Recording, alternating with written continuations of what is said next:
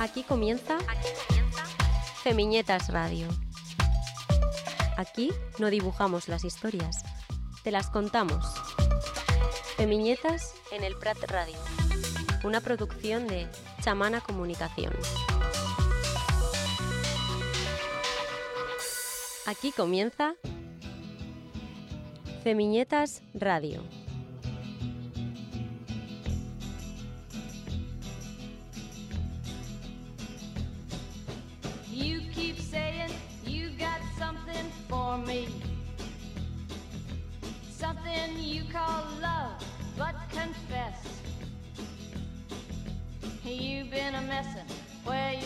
Been a messin'.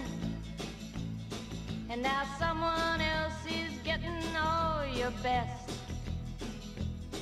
These boots are made for walking, and that's just what they'll do. One of these days, these boots are gonna walk all over you.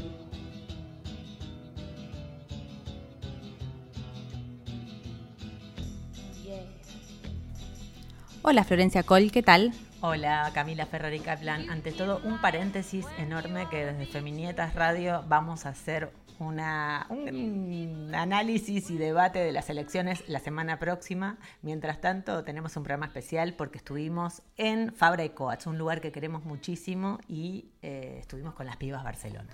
Sí, porque las pibas Barcelona contribuyen a generar mm, eh, espacios para visibilizar el trabajo, las obras, las creaciones y los discursos de artistas, mujeres e identidades disidentes. O sea, súper interesante la montada que se han pegado. Y desde estos lugares aportan a la construcción de modelos y representaciones sociales que significan, o sea, significativas, importantes. Pero además eh, están todo el tiempo fomentando la generación de nuevos espacios culturales, equitativos, seguros y sobre todo libre de acoso y violencia machista. Así que vamos a hablar con ellas. Hablamos con H y hablamos con Ámbar directamente contando qué pasó en todos estos cinco años, cómo se producen la cantidad de cosas, desde las pibas producen, las pibas rec, las pibas radio, todo lo que están generando y las fechas que se vienen para agendar. Ningún nombre propio debería ser más importante que las historias que tenemos que contar. Bell Hooks. Entrevistas en Femiñetas Radio. O sea, empezó con esa necesidad y se transformó hasta hoy en día en algo que es eh, un colectivo de productoras de distintas eh, áreas, de producción de eventos, producción musical, producción audiovisual, formadoras. eh, ahora también tenemos un espacio de radio. También está en Argentina, en Córdoba, en Buenos Aires. Entonces, en cinco años pasó de ser un evento de, no sé, 50 personas a algo que es hoy, bueno, una asociación cultural eh, con un montón de aristas y proyectos activos eh, de todo tipo. Em, por una necesidad de eso, de, de, de ocupar espacios.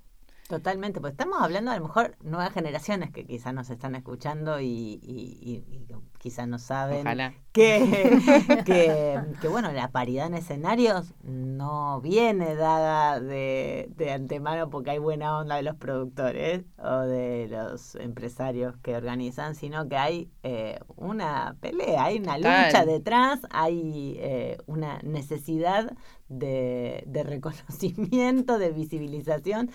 Parece mentira, pero pasaron nada más que cuatro o cinco años cuando un productor eh, en Córdoba, de hecho, dijo eh, que no había mujeres en escenario, mujeres y disidencias, Sí. bueno, mujeres en escenario porque no había demasiadas y Por calidad o algo por así, ¿no? Como calidad, que no- sí, sí. son- Se quedó hizo- tan tranquilo, ¿no? Hizo un Sí, comentario de ese tipo. Obviamente, al, al rato salieron un montón eh, de artistas y además con listas, tipo, ah, no, no- Estamos aquí. ¿no? Estamos aquí. Sí, sí, eh, total. Y me parece que ya es hora de que nos Mm. empiecen a ver. Y de Y hecho, todavía no, no sucede. no, Ni no cerca. sucede y me acuerdo eh, de, de, de las, de los movimientos que se empezaron a generar con el Festival Girl Power en, en Buenos Aires, eh, se replicó el 2019 con el Primavera Sound por primera vez con Mm. paridad de género.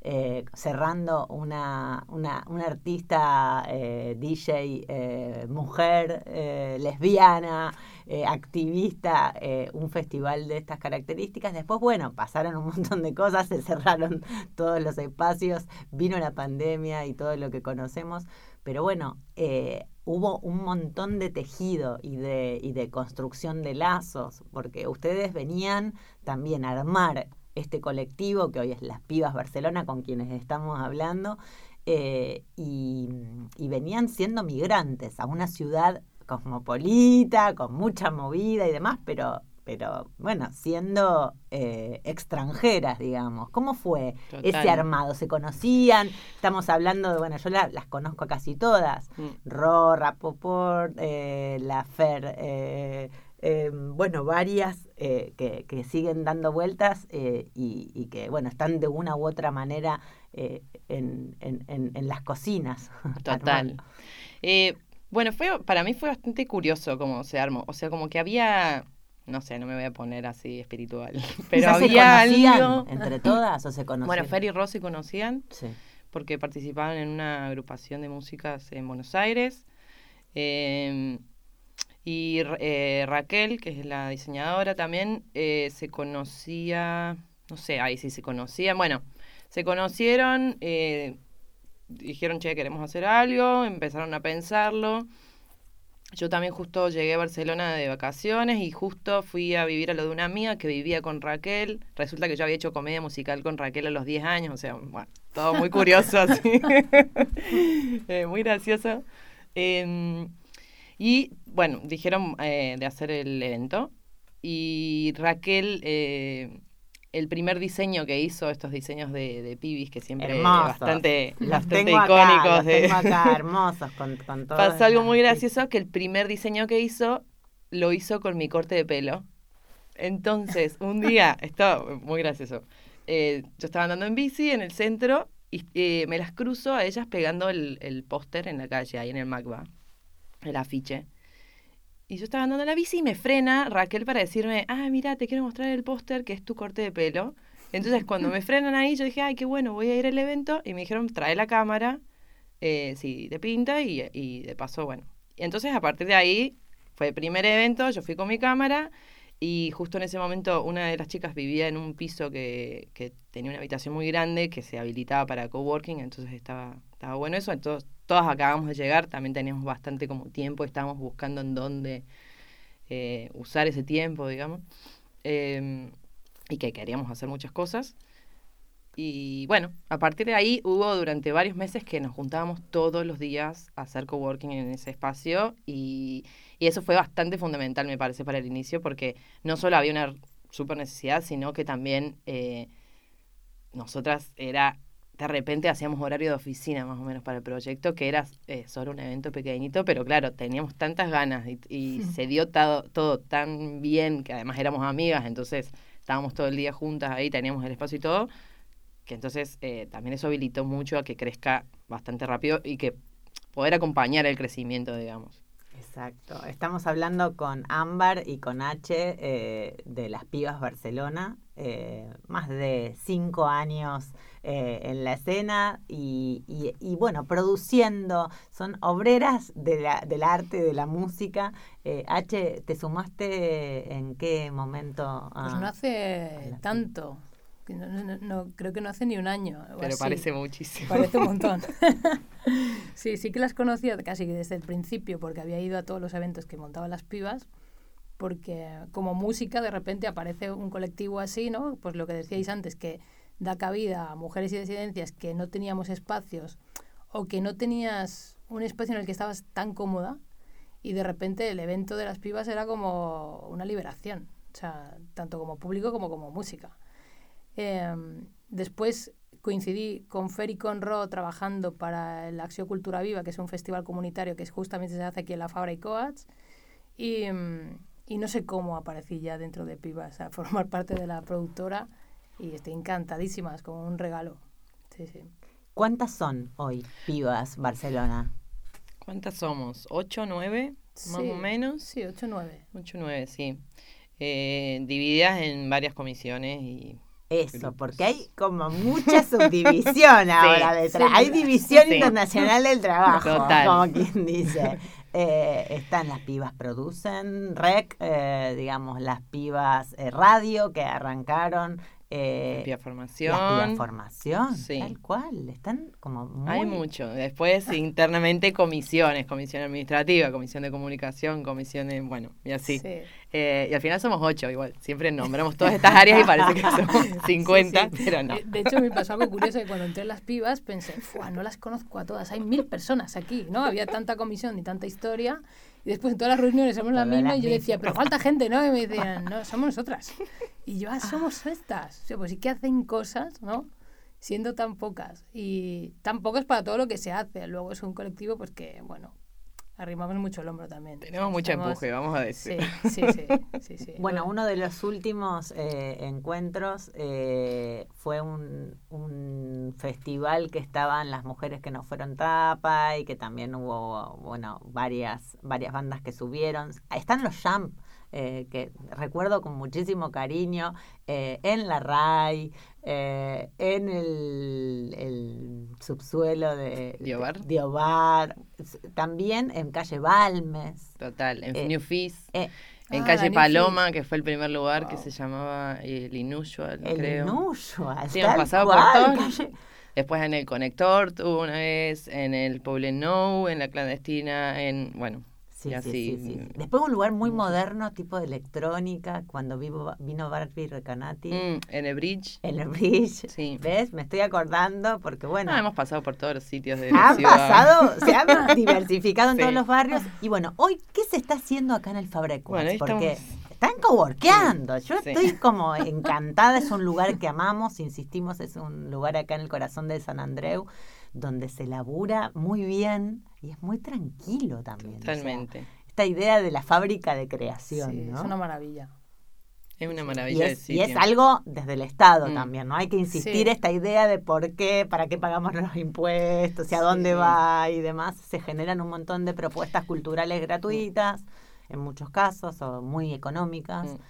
Y Nosotras amamos, la verdad, estamos muy agradecidas de estar en este espacio, Mm. porque eso, o sea, primero es hermoso y, y- todo, todo es lindo acá y se está muy bien y el barrio nos gusta mucho y todo, pero además que habilita mucho a hacer lazos con otros eh, proyectos con- de cultura comunitaria, con otros proyectos eh, transfeministas. Bueno, está muy bueno para, para generar esos lazos, porque bueno, en Barcelona sabemos que hay miles de asociaciones y proyectos eh, que están súper buenos. Y este espacio me parece que está nuclea muchos de esos proyectos y está buenísimo para eso. Además que tenemos un espacio, volvimos, o sea, desde aquella vez que decía que trabajábamos en una habitación de coworking, pero duró un tiempo porque después tuvimos que ponernos a trabajar todas y ya está, se acabó. Exacto, acá aclaramos para la audiencia que piensa que estamos en Europa y que se trabaja muy bien y que cobramos Sí, en sí. euros. Nadie Eh, gana. Nadie gana bien. Hay una precarización Sí. heavy, eh, o sea, Heavy. Muy bestia. Sí, eh, sí. muy bestia. Hacemos todas malabares Mm. eh, de, de millonadas de cosas para ver cómo pagamos el alquiler y todo lo demás. Eh, obviamente son decisiones que las tomamos y nos hacemos cargo, nadie nos obliga a hacerlas. Totalmente. Eh, así que, pero bueno, mientras tanto tratamos de hacer eh, y Hacer. producir y, y ser activistas o activistas, como, como- me decían las, las colegas eh, con quienes compartimos muchos lugares. Eh, bueno, y... Bueno, entonces desde esa vez que teníamos esa mesa en una habitación, eh, que nunca más habíamos logrado esto de tener un espacio donde trabajar en el mismo lugar. Que igual seguíamos haciendo un montón de cosas eh, online o juntándonos en bares o reuniéndonos en casas, pero al final no es lo mismo que estar trabajando en un mismo, en una misma mesa, porque ahí es donde más se construye y bueno, en colectivo, avanza ¿no? más rápido, y ¿no? se avanza También. más rápido, Mm. sin duda.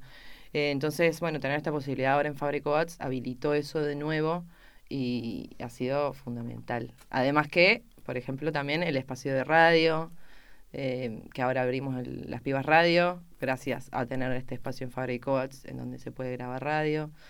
Eh, está la idea de hacer eventos aquí, eventualmente, de también hacer eh, los talleres de formación, porque también están las pibas formación, donde se habilitan algunos talleres eh, culturales. Bueno, entonces es un espacio súper polivalente y que nos habilita muchas cosas de todo tipo y súper agradecidas.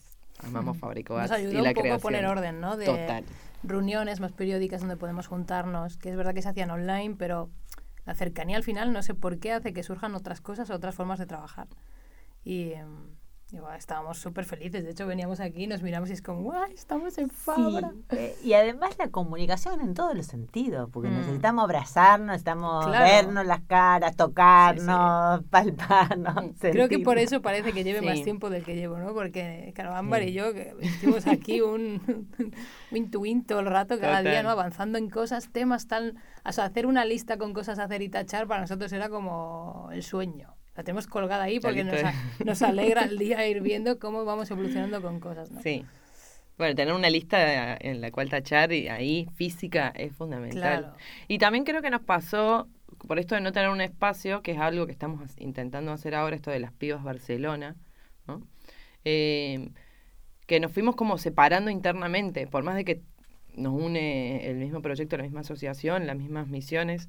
eh, después en, en la hora de trabajo estábamos esto, las pibas producen, las pibas rec, las pibas formación, y cada equipo hacía sus reuniones para sus proyectos y sus cosas, y después teníamos asambleas en donde nos cruzábamos la información, pero bueno, nos quedaba cortas, digamos. Entonces, al cuando aplicamos para venir a Fabrico Arts, aplicamos como a las pibas Barcelona, que queríamos retomar esto de, bueno, la unión hace la fuerza al final. Da igual si después, si es un proyecto audiovisual, lo va a hacer las pibas rec, o si es un evento musical, probablemente lo va a hacer las pibas producen, o si es un espacio de formación, lo llevará las pibas formación.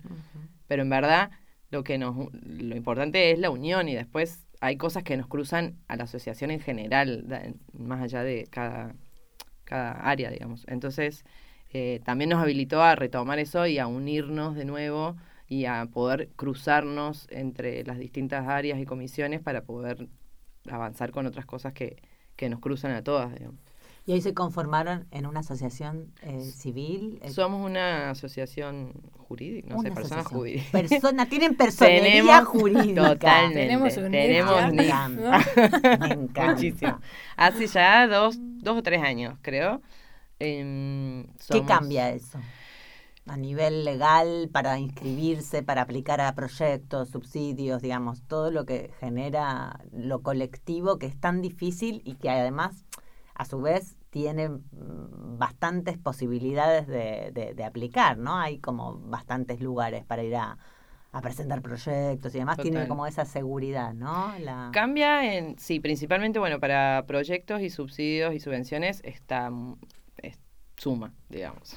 Eh, y después, como hacemos eventos en sitios y hay que, bueno, hay que pagar un alquiler o, o, hacemos un rodaje en algún lado, bueno, todo poder hacer una factura por eso era pasó a ser una necesidad porque nos empezó a pasar que nos ofrecían, por ejemplo, no sé, fiestas del barrio y queremos tener un espacio, un escenario con las pibas.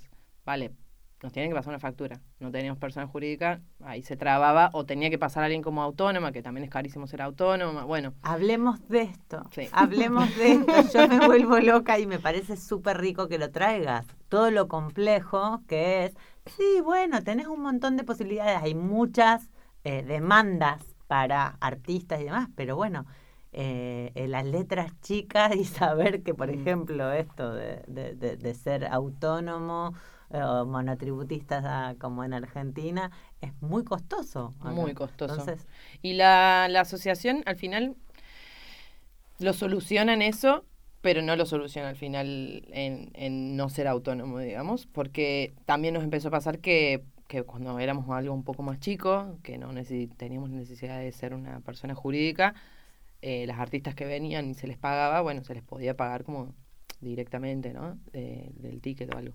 Eh, pero claro, al ser una persona jurídica ya necesitamos que las artistas nos pasen factura, entonces Claro. también hay una limitación, o las personas que trabajan, ¿no? Son no solo artistas, todas las productoras, todas las fotógrafas, audiovisuales, técnicas, necesitamos una factura. Entonces, al final, de autónomo no se salva a nadie, eh, De factura no de se salva a factura no se salva a nadie.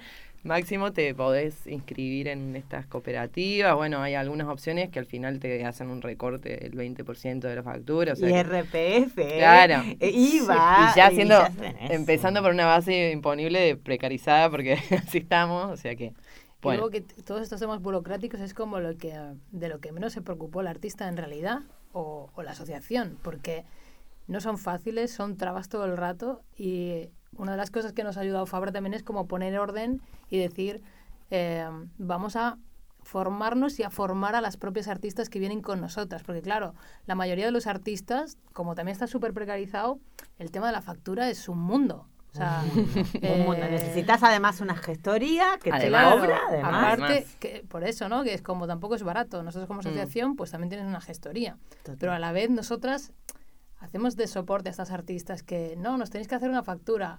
Y lo que se convertía en que te envíen un papel y lo archives, se convierte en revisar, volver a enviar, chicas, esto estaría mal, y explicarles. O sea que al final, eh, de alguna manera sin quererlo, hemos pasado a ser parte también, ¿no? De, de, de- de una formación a artistas que empiezan o que no, igual no están empezando, pero que todo este tema burocrático que es tan oscuro y a veces como incomprensible, ¿no? Porque es, pero entonces ¿cuánto se me queda? ¿no? Te decía muchas veces, pero no ganaba tanto y es, no, no, hay una cosa que son impuestos, ¿no?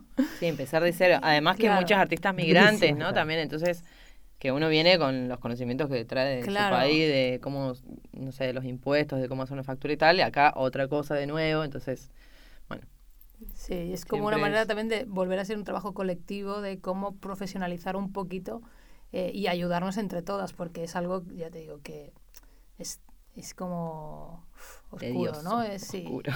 Es como eres artista y lo que te tienes que estar preocupando más en temas burocráticos que en ensayar un rato, buscarte un bolo y porque luego la manera de cobrar es como, o sea, hay artistas y, y- y nos ha pasado, ¿eh?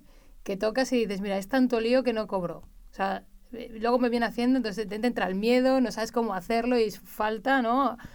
Un organismo que diga, bueno, eres artista, ¿cómo profe- profesionalizo esto? ¿Cómo tengo que hacerlo? ¿Cómo lo hago bien? Porque a veces crees que lo estás haciendo bien y tampoco se está haciendo bien.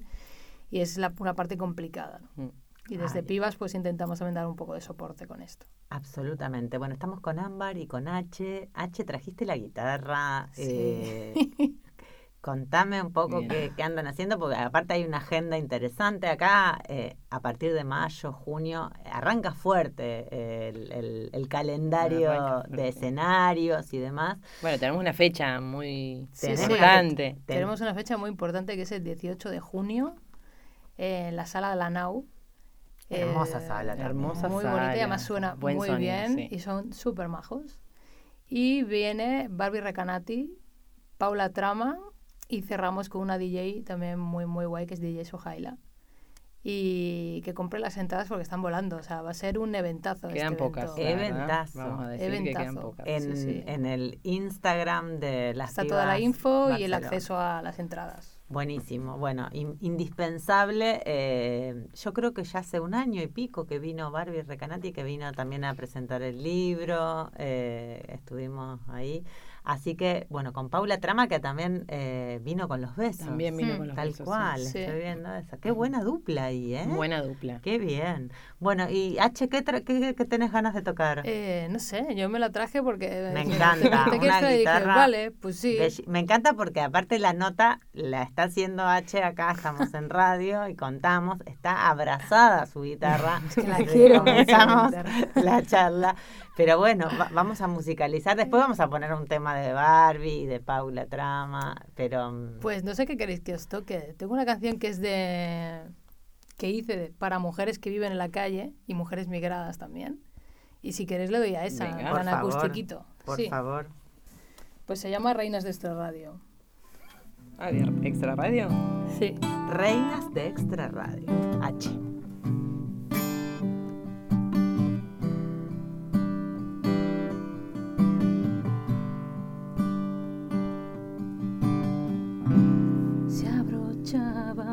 mutuamente cada uno de sus zapatos.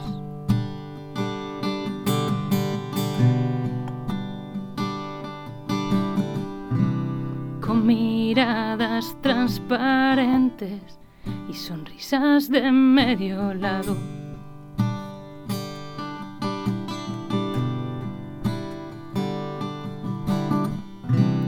no tenían dónde mucho menos un visado.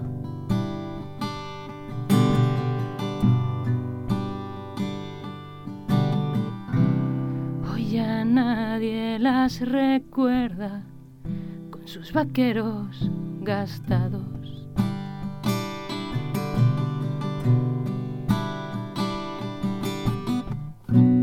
Entendían de amaneceres carreras en los tejados. No entendían de religiones ni de amores truncados.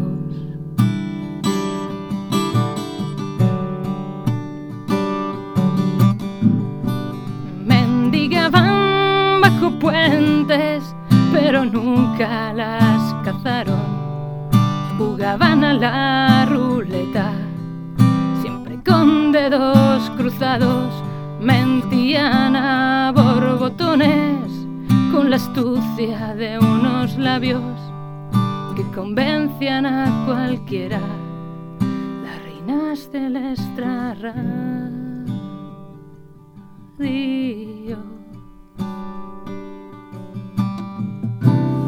Hoy venían en la portada de un diario reciclado.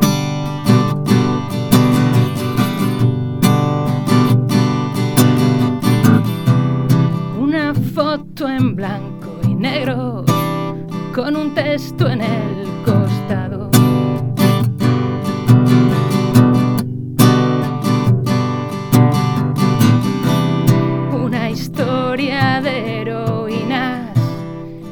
En un letargo.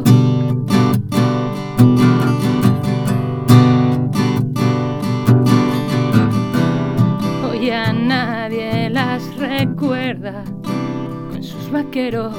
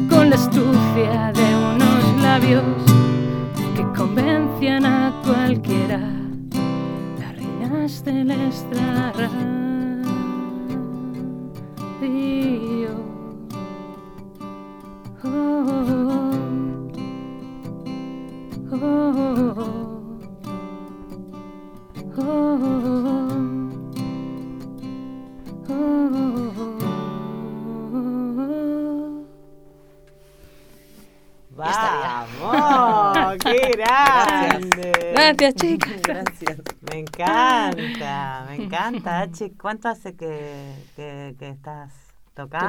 Tocando. ¿Qué, ¿Qué onda? ¿Qué tal? Pues el ¿Banda año solista? que viene hace 20 años que estoy tocando. Sí, de hecho estoy ahí maquinando algo para hacer algo especial 20 años, no tengo una Sí, tontería. hay que- favor. redondo, Hacer algo, que hacer redondo, algo. por Sí, favor. Como las bodas de algo. Claro, las bodas de lo que Sí, sea, ¿no? Y, y excusa Claro, perfecta. fiestón, lo que sea. Fiesta. Sí, bueno, pues a veces voy así en acústico como ahora y Hermoso. cuando hay pasta, ¿no? Que es lo que suele pasarnos a los músicos que dice, ¿tú qué eres cantautor? No, soy un músico sin dinero. O sea, cantautor es todo aquel, ¿no? Que compone una música y es autor de su propia letra o como yo lo entiendo, ¿no? Lo que pasa es que se asumó que cantautor es el que va con su guitarrita cantando.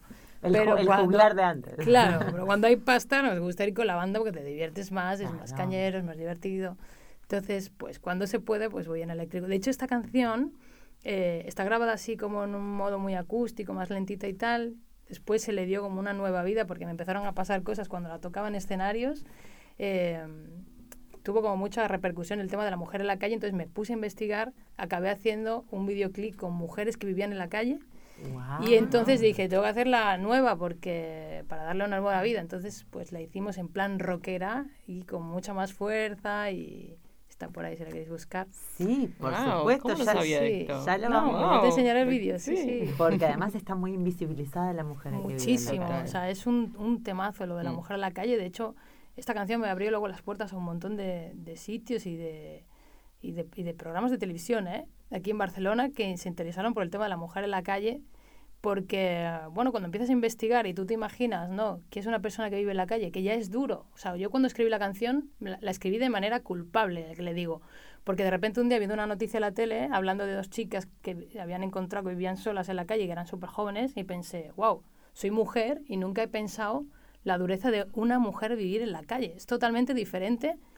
O sea, para un hombre es muy duro, pero para una mujer aún tiene sumado todo el tema de la vulnerabilidad, de ser mujer, de tema de abusos, persecuciones. Y de hecho, cuando empecé a investigar a través de una asociación de aquí de Barcelona, eh, contacté con las chicas, estuve con ellas viviendo casi que tres días, que fue cuando grabamos el videoclip, y te contaban sus relatos. De hecho, el videoclip empieza con relatos de ellas. Em, te das cuenta de que el, la- el imaginario que tenemos aquí en la calle es un señor de mediana alta edad, ¿no? Que va sucio, que es alcohólico, o que tiene, ¿no? Esta, esta imagen que todos imaginamos de un vagabundo que diríamos. Y cuando hablas de una mujer que vive en la calle, jamás dirías que vive en la calle porque tratan de que no se note. O sea, es- están invisibilizadas porque ellas se esconden. Me contaban que son tan vulnerables que intentan que no vean que viven en la calle. De hecho, muchas de ellas duermen de día en parques o zonas donde haya niños para ser menos vulnerables y durante la noche la pasan caminando o intentar estar despierta para estar alerta. O sea, hay unas historias brutales con este Wow. tema y, y de hecho tengo la idea de en algún momento hacer una especie de documental porque me parece un temazo. Es un temazo, es un Mm. temazo porque además eh, hay como estudios previos. Yo cuando hice el eh, estudio en, en la, en la FACU acá y demás, estaba como, bueno, no, las mujeres tienen lazos y pueden generar... Bueno, Súper vemos, o sea, difícil. las vemos. Súper están, difícil. o sea, Mm. y, y no, no, bueno, y al, y al no diversificarse los datos y demás, que eso se empezó a hacer hace bastante, relativamente bastante poco, Sí. Eh, eso, so- so- sobre las mesas hay que, hay que seguir indagando para ver qué políticas eh, y demás se toman. Sí, en una de las cosas curiosas que me pasó con la canción es que al acabar un concierto se acercaron dos chicas a preguntarme por la letra, porque es verdad que en el concierto a veces explicas la letra y yo la mayoría de las veces no las Ujú. explico. Pero esta era como el peso de la canción es que yo explique de qué va, ¿no? Por justamente hablar de este tema. Y vino dos chicas que eran funcionarias de prisiones me invitaron a ir a tocar a la cárcel porque me explicaban, la mayoría de mujeres que están ahí van a alucinar de que alguien haya pensado en ellas porque es, muchas están por delitos de exparejas y cuando salen de aquí se les acabó la vida. O sea, es muy difícil que vuelvan como a integrarse en el tema de la sociedad y acaban en la calle. Y eh, luego justo vino la pandemia y todo esto y no pudimos hacerlo, pero es algo que también tengo como muy pendiente, ¿no? El conectar con, esta, con estas mujeres y, bueno, saber un poco más de todo este tema. Bueno, estamos hablando con H y con Ámbar eh, de Las Pibas Barcelona, este colectivo de mujeres y disidencias en el arte, en la música. ¿Qué, mm, qué, qué- se viene por, por este año? Están, bueno, decíamos, eh, eh, laburando mucho en la diversificación de, de todos los eh, trabajos creativos, de escenario, bajo el escenario, la parte técnica, eh, toda la formación.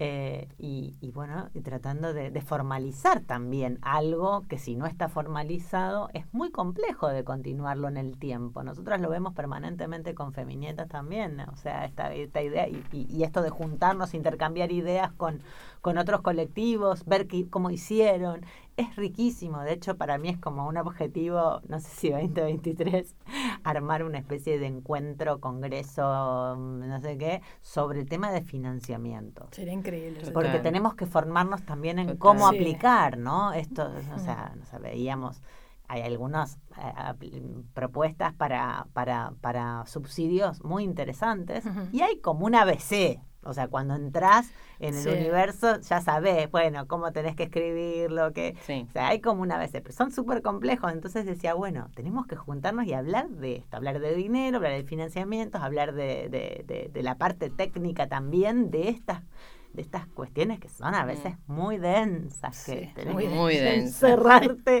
armar un presupuesto. Y no está la información también, o sea, no está accesible. Cuesta, sí, cuesta Y sí, para mí es como una formación constante que tenemos que tener en todo. en, lo que decía H de para las músicas de hacer una factura, de ser una persona jurídica, de presentar los modelos, de pasar las cosas a la gestora, de buscar una subvención, de cómo escribir la subvención, porque al final es esto, usar ciertas palabras y lo haces de cierta forma y, y funciona.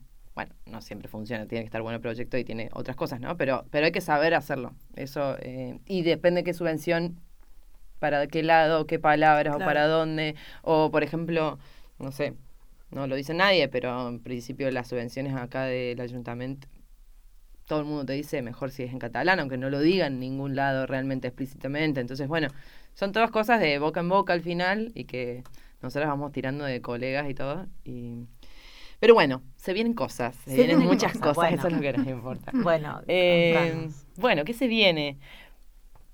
Por pronto esta fecha con Barbie y con Paula Trama. 18 de junio 18 de en junio. la Sala Nau. Sí. Sala Nau. Anótense, Anótense. hay que buscar entradas, son muy accesibles las entradas Y quedan pocas. y quedan muy pocas. Quedan muy pocas. Em, ¿Qué más se viene? Hoy, no, hoy no. Mañana, no. Bueno, esto no sé cuándo sale, Sale pero el- bueno. el ya martes habrá pasado. eh, Entonces, nada, 23. nada, no lo decimos, pero vamos a estar en las fiestas de Chample. Ah, sábado. que viene la dreta del sí, los vi. Perfecto. Ahí empiezan las fiestas de barrio, empieza acá, en Empieza esta parte todo. de, de Almondo, empieza el veranito. ¿Eh? Ya la noche de San Juan da inicio al verano, pero da inicio a un montón de actividades De también, todo. de festividades, de las verbenas, la famosa fiesta popular en las calles. Hay muchas actividades, así que bueno, van a estar. eh, Vamos a estar después, algo más. La es que- participación del festi este al Apolo. Ah, el sábado, bueno, esto va a salir el martes, pero da igual, lo vamos a contar. Sí, Estamos en un eso, festival que arman el Institute Music Business. Sí, ¿Es IMB. ahí? Sí, sí, sí. si no me equivoco, IMB. Vamos a estar ahí hablando en eh, la parte de charlas de, de producción y de, de creadores en la cultura, en la industria musical. Eh, vamos a estar con Ro ahí hablando un poco sobre las pibas y sobre cómo es nuestro trabajo en colectivo y cómo nos vinculamos con la industria, que es eh, complicada. Em, después, ¿qué más? Con la parte audiovisual estamos haciendo, hicimos como un videoclip para un taller de rap en un espacio de Jove que se llama La Báscula, que queda en el barrio La Marina. Y el 27 se presenta el videoclip y va a haber conciertos también. Me parece que la Clica Pica, el ANE, bueno, va a estar bueno. Y algo muy bueno que nos está pasando también es que ah, en esto de cruzar océanos, cruzar fronteras, el proyecto de Sonírica, que son eh, sesiones de música en vivo, en, en video, digamos en vivo, pero en, en- están en YouTube, eh, está cruzando la frontera. En este momento está en un barco. ay. Eh, lo estamos logrando, que era un poco la idea, y parece que va a llegar a Buenos Aires próximamente, así que ampliando eso también. Em, y bueno, la parte de la productora también está trabajando en el Festival de Acción Cultura Viva, forma parte de la programación, con lo cual ahora mismo también está currando a tope, escuchándose millones de propuestas para dar forma a este cartel de festival comunitario que es en septiembre eh, por las fiestas de la Merced. Es un festival totalmente, eh, o sea, dentro de las fiestas de la Merced, pero con una singularidad que se, se gestiona de manera colectiva también y se hace la Fabra. Y luego, por otro lado, estamos maquinando desde hace tiempo a ver si le damos forma y sale para el 2024 el primer Festival de las Pibas aquí en Barcelona. Y esto sí que hay que Ah, anotarlo Iván, porque esto a grande escala. sí, será como el eventazo. Estamos ahí viendo cómo se Sí. puede maquinar esto. El evento del 2024. Evento de 2024, eh, Festival de las Pibas en Barcelona. eh, maravilloso. Ya con seis años encima, un, un paquetito, un moñito así. Bueno, no te Pero sí, sí. pero bueno, nos, nos lo merecemos, digamos. Sí. Y algo muy bueno que pasa alrededor de la fecha, que me parece que está bueno mencionar, al- alrededor de la fecha de Barbie y de Paula, es que eh, vienen las eh, dos productoras, bueno, dos productoras de Córdoba y de Buenos Aires, vienen con ellas también, porque el marco de esta fecha es eh, con una subvención de Ibermúsicas que se aplicó y hemos logrado que, que vengan, bueno, Barbie, Paula, Pame, Raquel. Entonces, después de la, bastante la unión tiempo, ahí, ¿no? De, de todas las pibas. Se viene un mes eh, acá en Fabra intenso porque Sí. finalmente después de mucho tiempo estamos todas encima, entonces es como, como Un que de hacemos ilusión, la... ¿no? Sí. Em, tendríamos que hacer así como una Una que la sub total, una que, Aquelarre. una encantado. total, Sí. eh, bellísima. porque vamos a estar todas. O sea que van a surgir más fechas, van a, surgir, a surgir más actividades, seguramente van a interiorizarse, van a difundirse por las redes de, de las pibas Barcelona, porque seguro que se teje algo. Total, no, no, cosas vienen, eso Sí. sin duda. ¿Se están haciendo eh, jam, encuentros en este momento? No. Las jam paramos un momento para ponernos un poco en orden, por lo que tú hablabas antes, ¿no? Del tema de cuando eres una asociación así y haces eventos de este calibre, muchas veces no es que no ganes dinero, sino que pones pasta. Entonces ahora estamos organizándonos un poco para no perder la jam, que es como un icono dentro de las pibas, eh, pero hacerlo con cara y ojos y con, con posibilidades de que tanto artistas como trabajadoras de pibas pues no estén precarizadas y que no, no sumemos a que esto Absolutamente, no sumar al loop de lo que Claro, uno está claro, pregonando eliminar, ¿no? Efectivamente. Me Entonces estamos replanteándonos cómo podríamos hacerlo para que bueno pues se tenga una cierta calidad. ¿no? No de- Pero se viene, se viene. Sí, sí, Parece también, Está claro. ahí, no vamos a dar ninguna primicia, pero está ahí cerca. se vayan preparando que Váyanse, saldrá. sí, total. Bueno, y desafío por delante, mm, objetivos a... a- a- Ah, y la radio, no mencionamos Ah, que es algo que está pasando. tienen, eh, ya el primer episodio está en línea, así que vamos a hacer línea. invitación. Y yo voy a hacer autobombo acá. Obviamente. Viva la piba radio. Eh, salió la primera temporada, el primer podcast de eh, Las Pibas Radio, que se llama El Piso de Nora, lo pueden escuchar en todas las plataformas.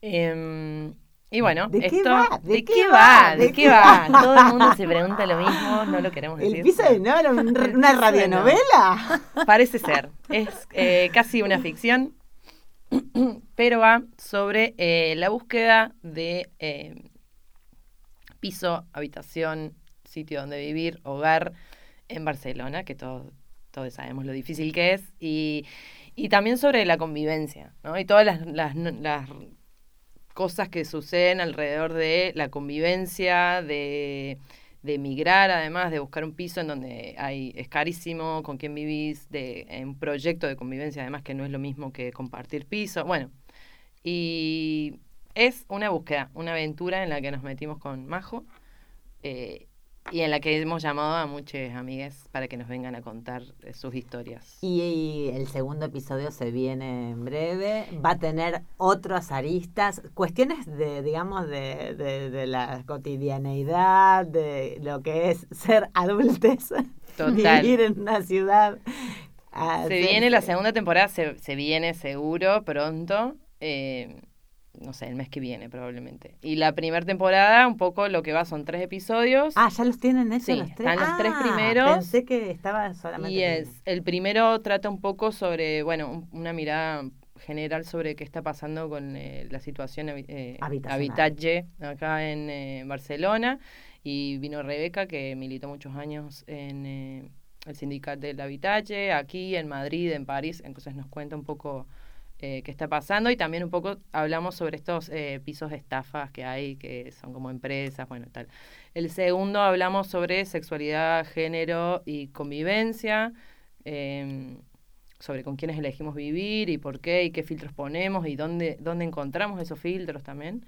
Y el tercero hablamos sobre trabajo y convivencia, eh, que también está muy vinculado con esto que pasa mucho ahora post pandemia y también la romantización sobre el trabajo en remoto, pero después cuando eso lo llevas a una habitación de uno por uno, eh, bueno, Claro. se complica y, y cómo configuras eso con tus compañeros de piso y tal. Femiñetas Radio. Aquí no et dibuixem les històries, te les narrem. Femiñetas Radio. Sí, que más que, más que anécdota, ¿no? Eh, hablando con Ro un día de pues cómo empiezan las pibas, ¿no? Y las dos además siendo músicas y todo lo que nos habíamos encontrado en nuestra carrera y tal. eh, teníamos las dos un sentimiento que era, habíamos tenido novios, ¿no? Y era, ¿Por qué él puede estar arriba de un escenario y yo que también toco, no estoy? Estoy siempre en el público. ¿Por qué no estoy programada? ¿Por qué no estoy en un escenario? Porque es, es mucho más accesible, ¿no? Y, y no- siempre nos quedó ahí como, y yo creo que de ahí también surge un poco la semilla de decir, pues vamos a crear espacios donde las chicas también tengan que subir al escenario porque quieren subir al escenario.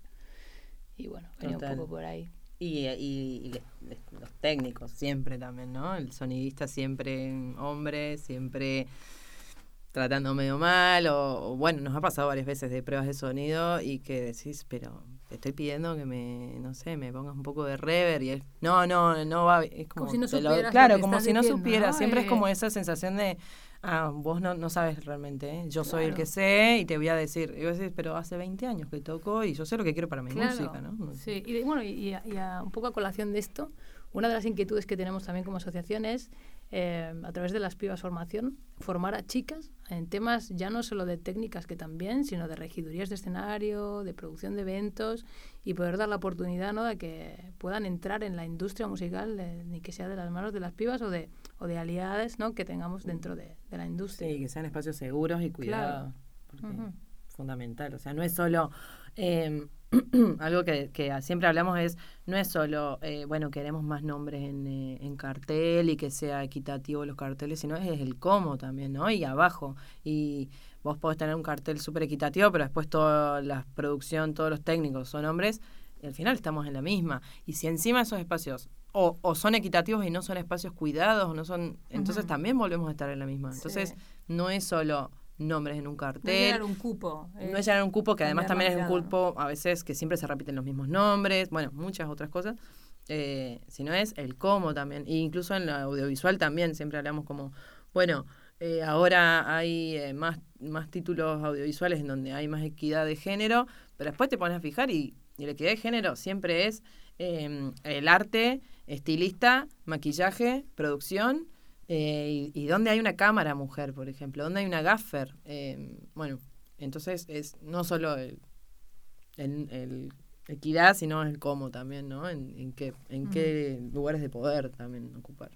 Absolutamente. Me quedó también otra pregunta sobre la inteligencia artificial, que se la estamos haciendo a casi Ay, todas las encanta. les, les invitadas y, y hay como una cosa medio el fantasma de la inteligencia artificial que viene a sacarnos todo y a matarnos. Y bueno, la tecnología llegó hace un tiempo, llegó para quedarse. Cuando veo además enemigos como Elon Musk y algunos otros monstruitos, eh, así como saliendo a... "Eh, Hay que eh, prohibir la inteligencia artificial. También, barrer en el mar. esta, también ¿no? dudo, ¿no? Yo voy a Como- blanquear que estoy completamente enamorada de este fantasma. Yo también. inteligencia artificial. Lo uso muchísimo. Me parece muy... A veces, bueno, ahora estoy un poco ofendida porque ayer me mintió en varias cosas y, y bueno, al final lo que me iba a acelerar el trabajo me lo retrasó porque me estaba diciendo cosas que no estaban bien. Pero la verdad es que eh, soy bastante fan. Pero aprovecho, mira, que decís esto de la inteligencia artificial y todo, para contar que estábamos trabajando con un eh, proyecto eh, que está en Caladona, que se llama Sister Server y se llama feminista, ay, no me acuerdo cómo, cyber feminismo o algo así, y es tan- algo que me parece muy interesante, que yo, la verdad que es un tema que no tenía ni idea y me pareció bueno, eh, que están instalando, van a instalar un servidor porque están haciendo una red eh, feminista para descentralizar un poco, ¿no? Todo el, eh, la, bueno, todas las potencias al final tienen que ver con la tecnología y, y, y nosotros todo, todos les seguimos entregando eso porque todos usamos los mismos servidores, usamos los mismos eh, motores de búsqueda, los mismos motores de búsqueda de videos y tal.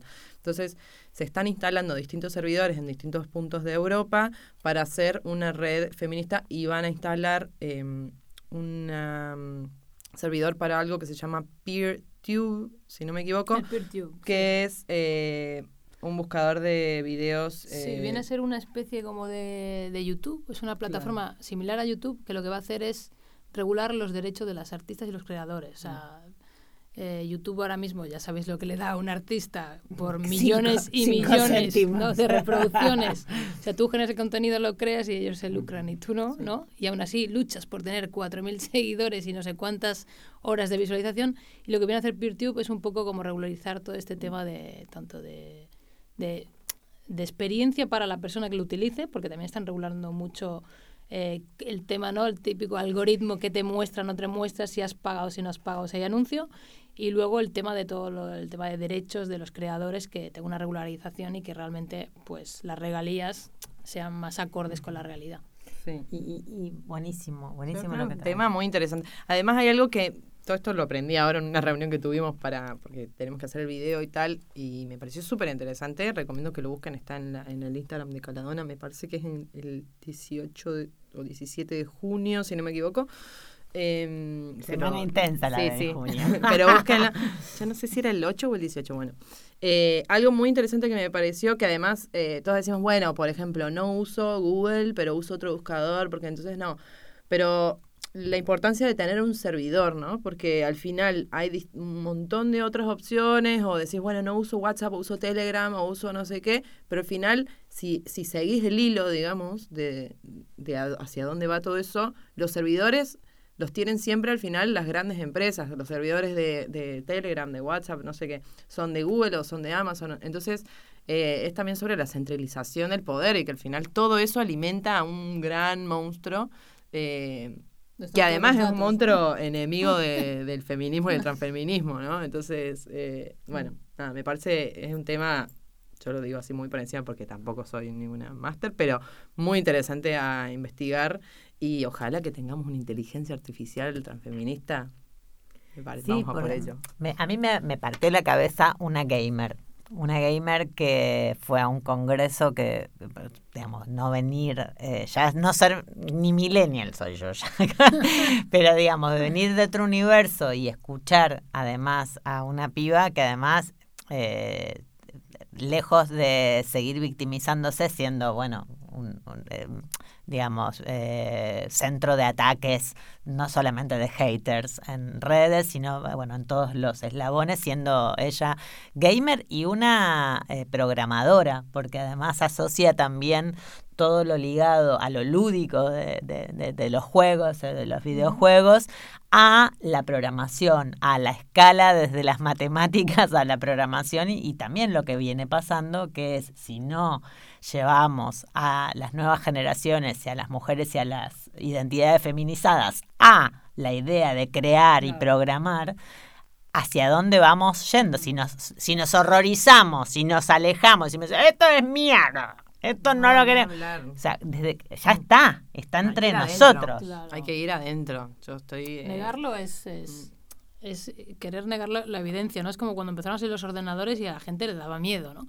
Yo creo que la inteligencia artificial al final, hacer un buen uso de ella es facilitarte ciertas cosas y negarte a ponerte al día en eso es estar fuera de muchas cosas ahora mismo. Entonces, bueno, yo realmente soy una friki de tecnología, entonces a mí me parece maravillosa, pero creo que es más el, el uso, cómo lo vas a hacer y, y saber usarla. Claro, es que es una herramienta al final. No, no hay que pensar que es algo que ha venido para quitar puestos, sino va a crear otros nuevos, pero porque todo avanzó. Y, y negar eso va a ser chocarte contra una pared, yo creo. Las pibas, formación, las pibas producen Feminietas Radio. Eh, gracias por acercarse a Feminietas Radio, eh, a, apuntar todas las eh, actividades que, que se van generando con, con las pibas Barcelona y bueno, eh, esperemos que haya mucha movida más y que podamos seguir haciendo cosas incluso juntas. Así que bueno, nos despedimos con música. ¿Tenés Sí. ganas Sí. de tocarte Vale, algo más? ver, No pensé y estaba ahí como... Bueno, lo tiramos. eh, Eh, Gracias a vos por acercarte. No, Ah, pero me sí. encanta, me encanta que, que, que hayamos hecho este match. Bueno, un placer. Pues no Sigan sé, a las a las pibas en, en, en todas las En redes. todas sus formas. Eh, gracias, Ámbar. No, no nos sigan en la calle. eso no. No, no, no, no. Eh, gracias, H. ¿Con qué vamos a cerrar? Pues no sé, la verdad, voy a darle una antigua porque ahora me quedé así como pensando. Se llama Telón Arriba y es con las que solía abrir los conciertos. Saltas de mi cama con las ganas de comerte el mundo, vuelves hoy a darte otra oportunidad piezas de camino a la cocina, estás temblando todavía y no quieres despertar. Vas mezclando tus sueños con cafeína, altas dosis de ilusión y de ansiedad. Sonrisa distraída. Que hoy vuelves de nuevo.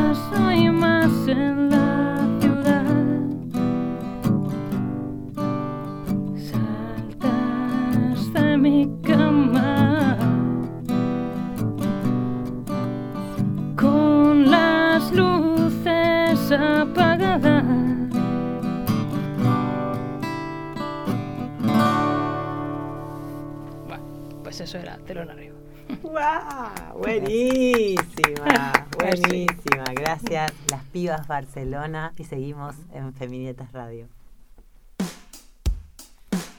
Política Internacional en Femiñetas Radio.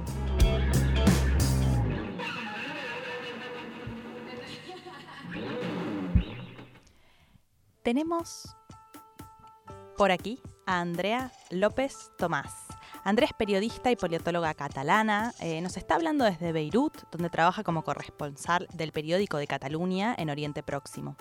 También es la fundadora de un podcast maravilloso que se titula Saura y es una lectora mm, voraz. Escribe sobre mujeres, sobre derechos humanos, sobre migraciones, literatura, movimientos sociales, un montón de cosas. Pero además sabe como nadie informar, derribar prejuicios y tender puentes. Qué presentación que tiene Andrea, perdóname. Sí, Andrea es nuestra columnista de política internacional, que como bien decía eh, la insignia, y la tenemos del otro lado. Y yo tengo el fondo, el último capítulo de Saura, que es increíble todo lo que registran en el último episodio que ya nos va a contar, nos va a contar ella. Eh, estoy muy emocionada. Eh, André, ¿estás por ahí? Sí, aquí me tenéis, eh, bueno, ruborizada de esta magnífica presentación. Es que, gracias. es que es enorme el laburo que haces, sabemos de, de tu capacidad, no solamente intelectual, tu sensibilidad, tu escucha, y, es enorme el laburo que hacen en Saura, eh, este podcast, sobre justamente eh, las eh, miradas en Oriente Próximo, pero también las miradas sobre las ocupaciones, sobre las libertades. Justamente en el último episodio eh, se adentran eh, en, en- en los territorios ocupados en la Palestina, eh, en Jenin. Bueno, contanos vos un poco de, esto del Teatro de la Libertad, que es, es, es esa pequeña grieta que se abre y hay verdor, hay, hay, hay semilla que está creciendo. No sé, es, es hermoso, es hermoso lo que hicieron y es un salto cualitativo el que está teniendo el podcast, que nos gusta mucho y queríamos compartirlo también. Muchas gracias. Pues sí, hace un par de meses pude estar en, en Palestina justo después de, de que hubo bueno, una de las peores redadas en el campo de refugiadas de Jenin, que murieron 10 personas por la violencia del ejército israelí. Y al cabo de unos días pude aterrizar allí y, bueno, no solo hablar con, con las habitantes del campo, sino también adentrarme en este espacio, en este oasis eh, que hay en el campo, que es el Teatro de la Libertad, que bueno, es un teatro que trata de, de contar la Palestina por, por propias voces palestinas, ¿no? Y usar el teatro y usar las artes escénicas para no solo cuidar la salud mental de, de, las habitantes del campo, sino también crear, mmm, educar a, a, a, las palestinas y crear actores, actrices y sacarlas a este mercado cinematográfico incipiente palestino para que, para que al final sean ellas mismas quienes, quienes cuenten sus historias, ¿no? Y que, y que lo hagan a través del arte y, y, también poder reivindicar esas historias positivas, que siempre es lo que también intentamos hacer desde Zaura. Y bueno, no podíamos no crear una alianza con este lugar tan, tan precioso. ¿Sabían de la existencia? Porque pensaba todas las eh, sincronías o, causalidades, como, decía Young. Eh, Saura significa revolución, es una palabra en árabe que, bueno, según eh, cuentan ustedes maravillosamente en el podcast, justamente retumba en las calles, en las regiones, y nace por respuestas a ausencias. ¿Sabían de, esta existencia, de este espacio que, que, que, que, casi mágico, digo, esta, esta especie de grieta? No sé, me gustó mucho eh, eh, también eso, adentrarse en lo, en, los, en lo sonoro, en lo sensible, en lo auditivo. Está todo ahí muy a flor de piel y además, bueno, con una historia...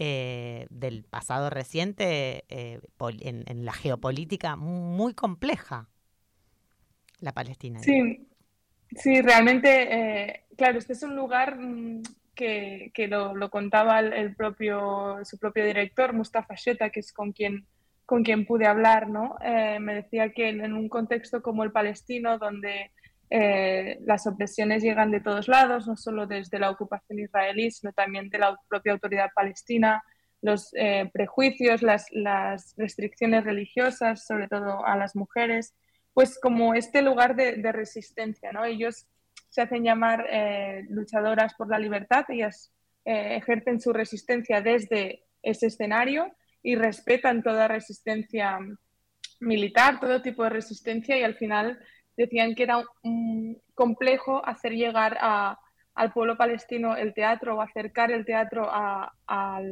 a la gente de a pie porque en un contexto tan adverso como, como el que viven eh, no hay espacio, ¿no? A lo mejor para ese, esa distracción o ese, o ese pensar más allá en la creación. Y, me parecía muy interesante todos los debates que, que él plantea de eso mismo, ¿no? De luchar contra las ocupaciones varias, que no solo es, es la israelí, que al final es la que lo, lo lo impregna todo, pero también esas otras ocupaciones de, de la mente y, de, y del contexto. Andrea, ¿y cómo se sintieron ustedes en, en, en el recorrido que fueron haciendo, eh, en los objetivos puestos? Porque siempre, siempre antes del viaje uno se plantea objetivos a corto plazo, a mediano plazo, y después, bueno, está también en la atención eh, y en la experiencia periodística que hay que tener todos los sentidos abiertos. Digo, pensaba si, si, si había toda una programación previa y en el medio del viaje aparecieron estas historias también, ¿no? Eh, que generalmente mm. cuando vamos como como con todo bastante abierto a nivel perceptivo y a nivel sensitivo, aparecen eh, eh, estas historias que a lo mejor muchas veces, eh, si vamos con todo tan programado, eh, se nos pasan de largo, ¿no? Que es hoy un poco lo que está pasando con el periodismo en general. No sé si lo compartís, pero bueno, hay, eh, sí. hay una urgencia de, de, de, de, comunicar y demás, y poco detenimiento en apreciar esas historias, de poder escuchar, de poder sentarte. A mí me, o sea, disfruté mucho la charla también, eso, el, el, el ida y vuelta, todo lo que había ahí de potente en esa pequeña revolución en, perdida en Jenin. Mm. Sí, realmente, eh, claro, en, mi caso, el, conocer el, el, Teatro la Libertad ya era algo previo. Yo no había estado nunca en Jenin, estuve un tiempo viviendo en Palestina, pero no tuve la suerte de, ir nunca a Jenin. Y era como esa iniciativa que llega que a lo mejor también nos atrae más a, a nuestros ojos eh, occidentales, tiene muchas vinculaciones con, con Cataluña, con muchos lugares. Bueno, había una estelada allí en el, en Ah, el despacho sí. del director. Sí, sí, No a nivel sabía visual también es un espacio muy, muy interesante porque se hermana con muchas luchas. Y, y sí que es, es- ahora creo que en junio tienen alguna obra que van a hacer en Cataluña. Ya esto lo, lo pueden buscar, creo que es Ajá. fácil de encontrar. ¿Por el Pero- Grec? ¿Por el festival de Grec que arranca ahora o nada que ver? No sé, no sé en qué Vale. contexto lo tienen, porque como yo no puedo ir, pues no me informo. Claro, Andrea, recordemos, Andrea está en Beirut, eh, nosotras estamos en Cataluña, nosotras vamos a, vamos a hacerte, vamos a hacerte quedar bien y seguramente vamos a poder llegar y conseguir entradas porque, Sí. porque merece la pena, es una historia que todo el mundo debería conocer. Y en un contexto también pensaba donde, donde el Estado de Israel insiste con la eliminación de todos, incluso los símbolos, ¿no? Eh, fue lo, Mm. lo que también trascendió bastante esta semana. Sí. Sí, ahora esta semana justo por el 75 aniversario de la creación del Estado de Israel, pero a la vez de la Nakba, ¿no? que es la, la catástrofe que llama el pueblo palestino, que supone la, la expulsión de 750.000 palestinas de, de sus casas para, por milicias sionistas para crear el Estado de Israel en 1948. Justo en esta semana se, se pasa en el Parlamento, se aprueba en una de las primeras votaciones para prohibir las banderas palestinas, prohibir las banderas de cualquier organización hostil, que es lo que, lo que ellos alegan, y, y que niegue la existencia del Estado de Israel. Entonces, se, usan es, eh, se amparan en ese argumento para prohibir las banderas palestinas, incluso penarlas con hasta un año de cárcel. Esto aún no, no se ha aprobado del todo, se ha pasado una primera de tres votaciones, pero bueno, ahora mismo eh, con el, el, gobierno más derechista de la historia de Israel, que cuentan con una mayoría de derechas ultraortodoxa, incluso de extrema derecha, pues podamos ver que se aprueben en las próximas lecturas y que, y que esto se convierta en una realidad, ¿no? Y la ironía es, también es que ocurra justo estos días que, que bueno, el pueblo palestino está reivindicando las historias de, de la Nakba y, sus orígenes y, y, bueno, siguiendo en su batalla por, por volver a sus tierras.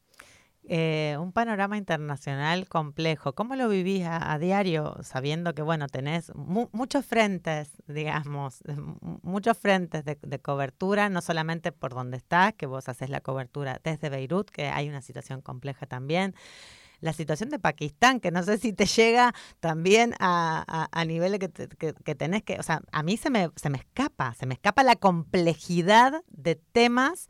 Eh, y cómo va corriendo también entre consensos, acuerdos y no acuerdos las, eh, las organizaciones internacionales en pos de, bueno, siempre sabemos que hay un revés de la trama, ¿no? Frente a, a estallidos que en muchos casos están vinculados a las bases, a lo, a lo, social y demás, y otras veces, bueno, muy vinculadas a golpes de Estado eh, encubiertos, como, como bien sabemos en este, en este postcapitalismo, no sé. Mm. Sí, ahora tenemos un contexto muy complicado en la región. Eh, Pakistán nos queda un poco lejos, pero también estamos pendientes. Vemos que la semana pasada eh, se readmitió a Bashar el-Assad, al dictador sirio, en la Liga Árabe, ¿no? Como dando carpetazo a cualquier posibilidad de, de, que, de que Assad se vaya, eh, claramente declarándolo victorioso de, de la guerra. Vemos en Sudán también hace un mes ha estallado otro conflicto. Es decir, es un panorama muy, muy desolador donde estas revoluciones que, que, intentamos, en las que intentamos poner el foco se tienen que transformar constantemente y responder a las primeras necesidades que, que es pues, un contexto adverso como, como la guerra, como la, la completa falta de libertades. Y, y sí, hacemos lo que podemos en contarlo al mundo y sin dejar ningún ningún pueblo atrás y contándolo para que, para que eso, para que no quede, no quede en, olvid en el olvido y, como contaba Mustafa Sheta en el, en, el, en el podcast y hablaba de la resistencia palestina ¿no? y, y, se quejaba de que durante, durante el inicio de la ofensiva rusa sobre Ucrania, como mm, todo el mundo defendía el, el, el derecho a legítima defensa del pueblo ucraniano, Entonces se preguntaba, bueno, ¿y nosotros qué? no? Nosotros estamos bajo ocupación desde hace eh, cincuenta y pico de años y ¿por qué nuestra resistencia no es válida? ¿Por qué nosotros somos terroristas cuando nos defendemos y en cambio el pueblo ucraniano tiene toda la simpatía de la comunidad internacional? Entonces creo que son debates que nos tenemos que plantear y que desde el periodismo intentamos lanzar estas preguntas para que, para que no sea todo blanco o negro, los buenos, los malos, porque nunca, nunca es así, ¿no? Y, y bueno, eso, hacemos lo que podemos y estos espacios como, como Feminietas Radio al final nos permiten ir un poco más allá de, de la noticia del día y, y, hablar más desde mirando desde fuera y, y planteando preguntas. Te abrazamos muy fuerte, Andrea López Tomás, como siempre. Es un placer hacer este puente, derribando prejuicios, eh, informando y contextualizando, como hace siempre. Pueden leer todas las crónicas de Andrea en el periódico.cat y pueden escuchar, por supuesto, el podcast que tanto queremos, Saura con Z, lo encuentran en todas las plataformas de audio. Un abrazo grande, Andrea, nos encontramos. Femiñetas Radio, una producción de Chamana Comunicación, con Flor Coil y Camila Ferrari Kaplan. Femiñetas Radio.